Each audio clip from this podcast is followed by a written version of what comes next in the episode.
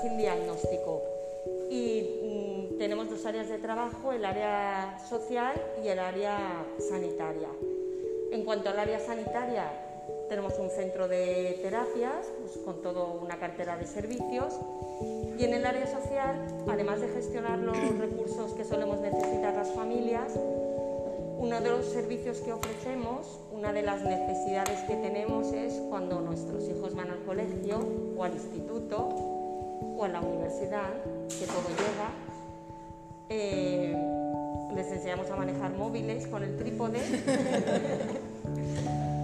pues en esa cartera de servicios que os comentaba antes, donde tenemos psicólogos, logopedas, fisioterapeutas, entre otros, damos apoyo, bueno, voy a hablar bien, intentamos dar apoyo a los profesionales del sector educativo.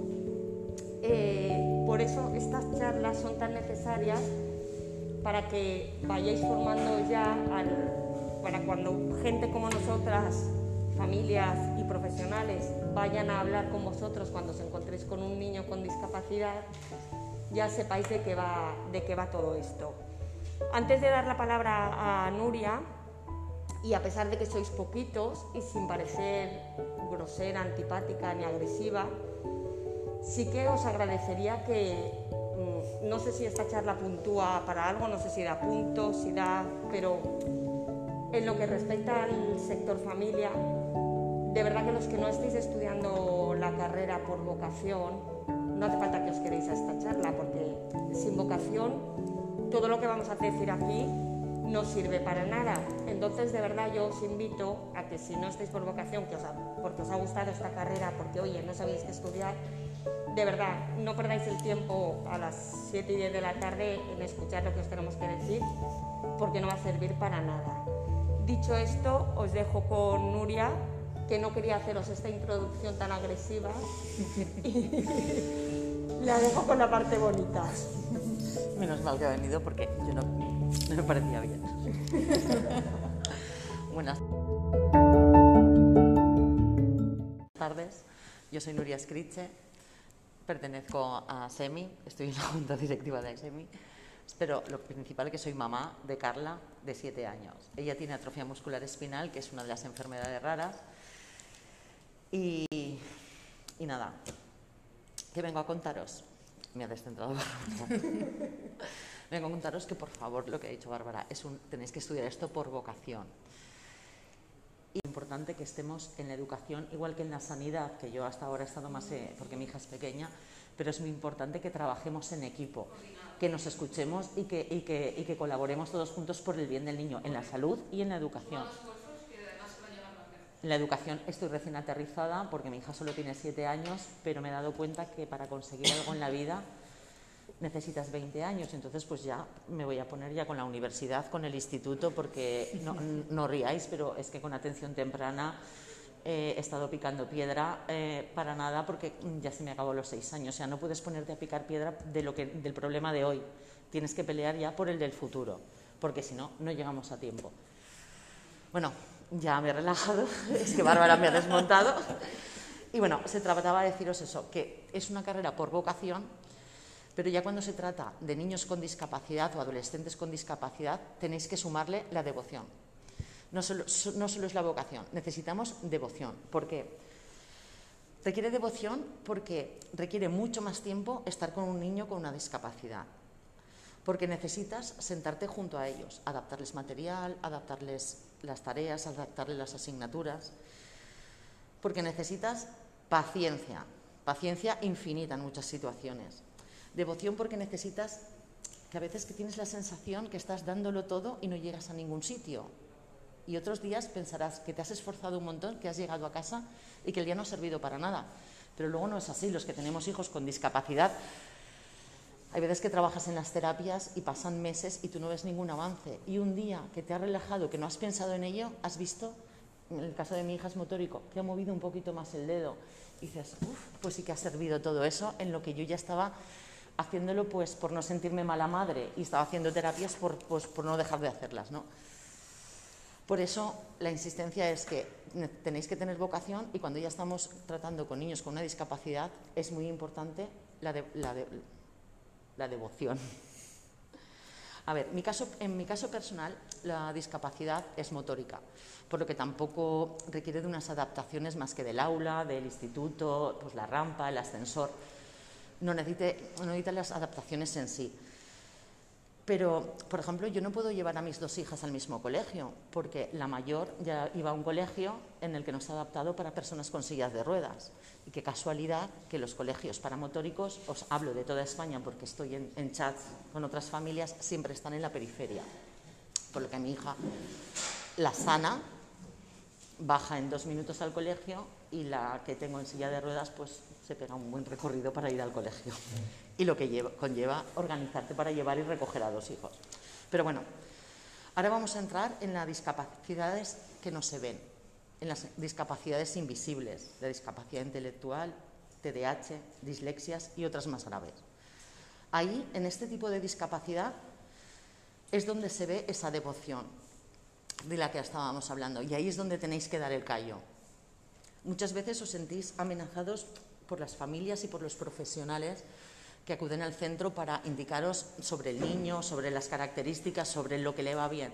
Pero no os sintáis amenazados. Es que nosotros lo único que pretendemos es mejorar la calidad de vida de nuestro hijo y ayudar y colaborar en lo que estábamos hablando. Eso sí que a mí me ha pasado y, sobre todo en sanidad también, cuando luego se dan cuenta, formas parte del equipo y te valoran un montón como madre porque no, no pretendes, o sea, yo, mm, respetas un montón a los sanitarios, mucho más que antes porque yo tampoco valoraba, por ejemplo, eh, tanto el trabajo del enfermero, el del auxiliar, como ahora que lo he tocado.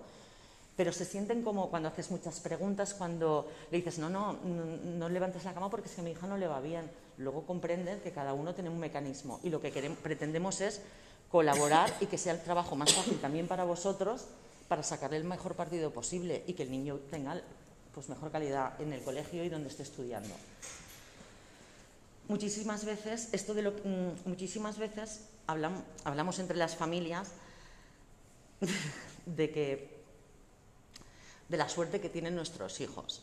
Y cuando hablamos de la suerte que tienen nuestros hijos es que están a la deriva de la suerte. Uy, qué suerte con el profesor que le ha tocado. Uy, qué suerte con el orientador que le ha tocado. Pero es que no podemos vivir de la suerte, porque el año que no tenemos suerte, ¿qué conseguimos? Pues que nuestros hijos tengan un fracaso escolar y una frustración. Entonces, esa suerte que yo a día de hoy disfruto, hemos tenido suerte, no podemos dejarla que sea así por casualidad.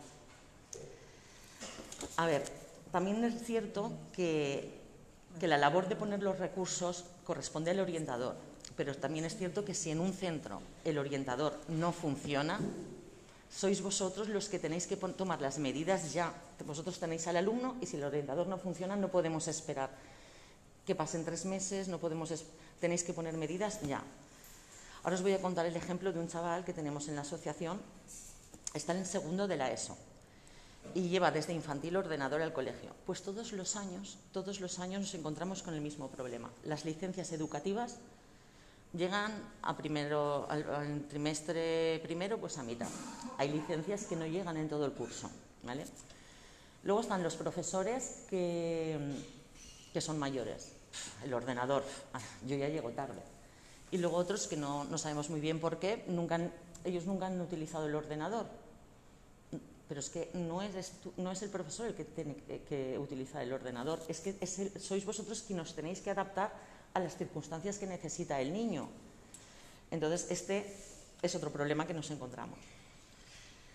Luego, si tocamos el tema de PT y AL, que ese tema a mí me tiene... Si antes teníamos unas horas más o menos asignadas, ahora con la nueva ley está todo ahí a libre albedrío. Entonces, la ausencia de este recurso en muchas de las clases es muy notable y es muy dañina.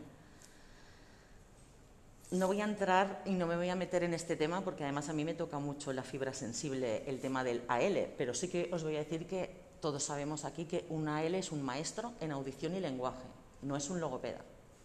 La mayoría de estos niños, mi hija, por ejemplo, necesita un logopeda.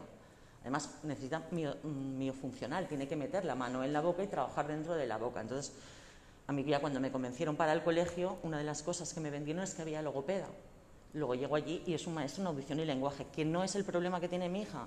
Para nada me sirve, para, a otros niños les servirá, pero es que a mí no me sirve para nada.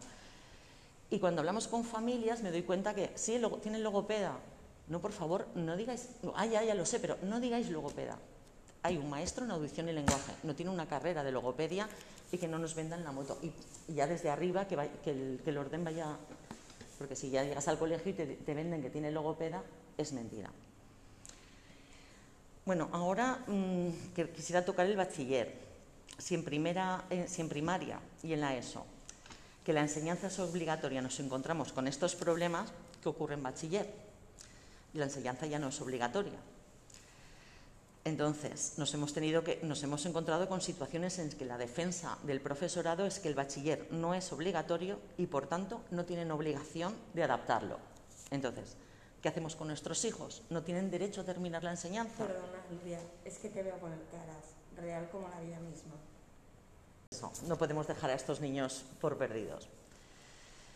Y las familias, pues lo que tenía, pues lo que las familias que no tenemos, sobre todo las que nosotras que, hablamos con otras, tenemos como un grupito que yo creo que muy sano, no le deseamos el mal a nadie, estamos en los dos bandos, quiero decir, Bárbara tiene más hijos, yo tengo otra hija, pero a veces sí que hablamos que nos gustaría que por un día los educadores, a veces el personal sanitario donde nos movemos, ¿no? Eh, vivieran un día de experiencia con lo que te encuentras. No hablamos de salud ni deseándole el mal a nadie, pero es que de verdad que hay veces que, cuesta levantarse por la mañana porque, sobre todo Bárbara, cuando tiene que empezar su hijo un nuevo curso y enfrentarse a explicar toda la película. Entonces, que si a veces nos pusiéramos en la piel del otro, todo sería más fácil y ya está. Esperamos que estas charlas nos sirvan, para que no lleguemos a estas situaciones y poder cambiar desde ahora ya las injusticias de las que, estamos hablando. Y nada, pues yo por mí ya está. Le voy a dar paso a Marian, que os va a hablar de maneras y de formas de adaptar.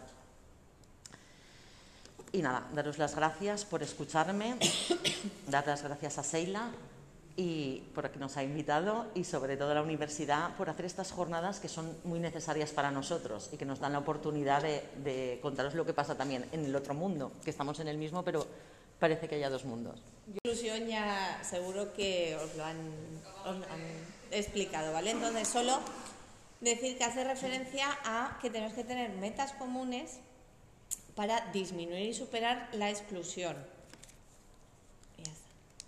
los problemas que nos encontramos los profesionales que tratamos con, con niños con necesidades educativas, problemas que vemos dentro del, aula. Lo primero, la falta de personal.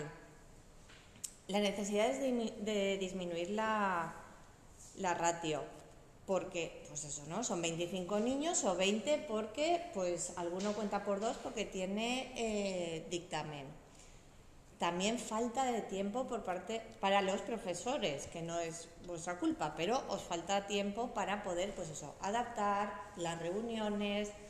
Porque si solo hay uno, vale, pero si hay tres, cuatro, pues eso, ¿no? Los exámenes facilitos, los otros corregirlos, pues es todo mucho, mucho tiempo. Luego, el currículum actual. ¿Vale? Pues no, eh, no se fija las posibilidades de cada uno, es un currículum para todos, para todos el mismo, pero cada uno tiene unas capacidades, un ritmo de aprendizaje, no todos aprenden igual, entonces lo importante es que al final aprendan. Esto muchas veces cuando vamos a los coles, ¿no? Pues en un ejercicio hay ocho divisiones, pues si hace tres y las hace bien, ¿qué queremos? Saber que sabe dividir o que haga el ejercicio entero. Pues con tres si las hace bien, porque por ejemplo un TDAH cuando llegue a la cuarta división la va a hacer mal seguro, porque es un ejercicio mecánico. Eh, ya las tablas de multiplicar, que tienen que pensar mucho, se han ido a no sé dónde. Entonces, eso sí que hay que tenerlo en cuenta. Después, otra cosa, el copiar los enunciados. Pues si tiene dificultades del lenguaje, si tiene dislexia, si le hacemos copiar el enunciado, al principio va a hacer la letra muy bonita, pero cuando acabe el enunciado se, va a estar cansado, la letra fatal, y entonces vamos a conseguir que no haga el ejercicio porque ya está cansado, lo haga mal, o entonces que cuando eh, nos planteemos el, bueno, no es porque me incluyo de profesional, el qué queremos saber de ellos, eh, tengamos en cuenta también las capacidades y las dificultades de cada uno. Eh, a ver, se lo estoy haciendo así. Vale. Otro problema, los apoyos, ¿vale? Eh, los, o los sistemas alternativos de comunicación, los pictos, que ahora eh, en muchos los TEAs pues van con pictos. Entonces, ¿cuál es el problema? Que muchos no saben usar pictos, no han tenido nunca un TEA, por suerte o por desgracia, no, no lo saben usar. Entonces, cuando llega uno, pues es mucha, ahora con el COVID es todo diferente, pero antes era ven y explícamelo, a lo mejor debería ser la orientadora del centro. No es que nosotros vamos encantados a, los coles, pero que a lo mejor tenemos que tener otras reuniones. Con, los, con los apoyos, por ejemplo, un niño lleva ordenador, el que os ha contado antes eh, Nuria. Eh, es la única adaptación que lleva. Entonces, lo único que hemos pedido en la reunión es que haya alguien acompañándolo, porque por problemas de motricidad, pues no siempre apretar la, la, tecla que toca o va lento, no le da tiempo de terminar los exámenes. Además, no ve, no ve. el niño no ve. Perdona, es que es mi hijo y me Pero no quería decir. Eh, claro, pues, ¿qué nos puede pasar? ¿O qué nos ha pasado? Que no han estado en todos los exámenes. Le han dado el examen en el ordenador, pero no siempre ha tenido apoyo para acabarlo, para hacerlo pues, ¿qué podemos hacer? ¿Qué proponemos nosotras? Que se quede un rato más a la hora del patio, que lo acabe después con eh, la profesora de PT, con, alguien, pero que lo pueda acabar. O que se coordinen, que sería lo más fácil, y que, pues toca examen, pues en esa hora entro y te ayudo. Perdóname, desde el punto de vista de madre, lo lógico es que se coordine, porque si todo el mundo ha hecho un examen y luego tiene el patio para disfrutar, volvemos a lo de siempre, el tontito de la clase que se quede en la hora del patio a, hacer, a acabar el examen. No, mira, tú le pones el apoyo que la familia y los profesionales te han pedido, le adaptas el examen a sus circunstancias y a la hora del patio se va a jugar como todo el mundo.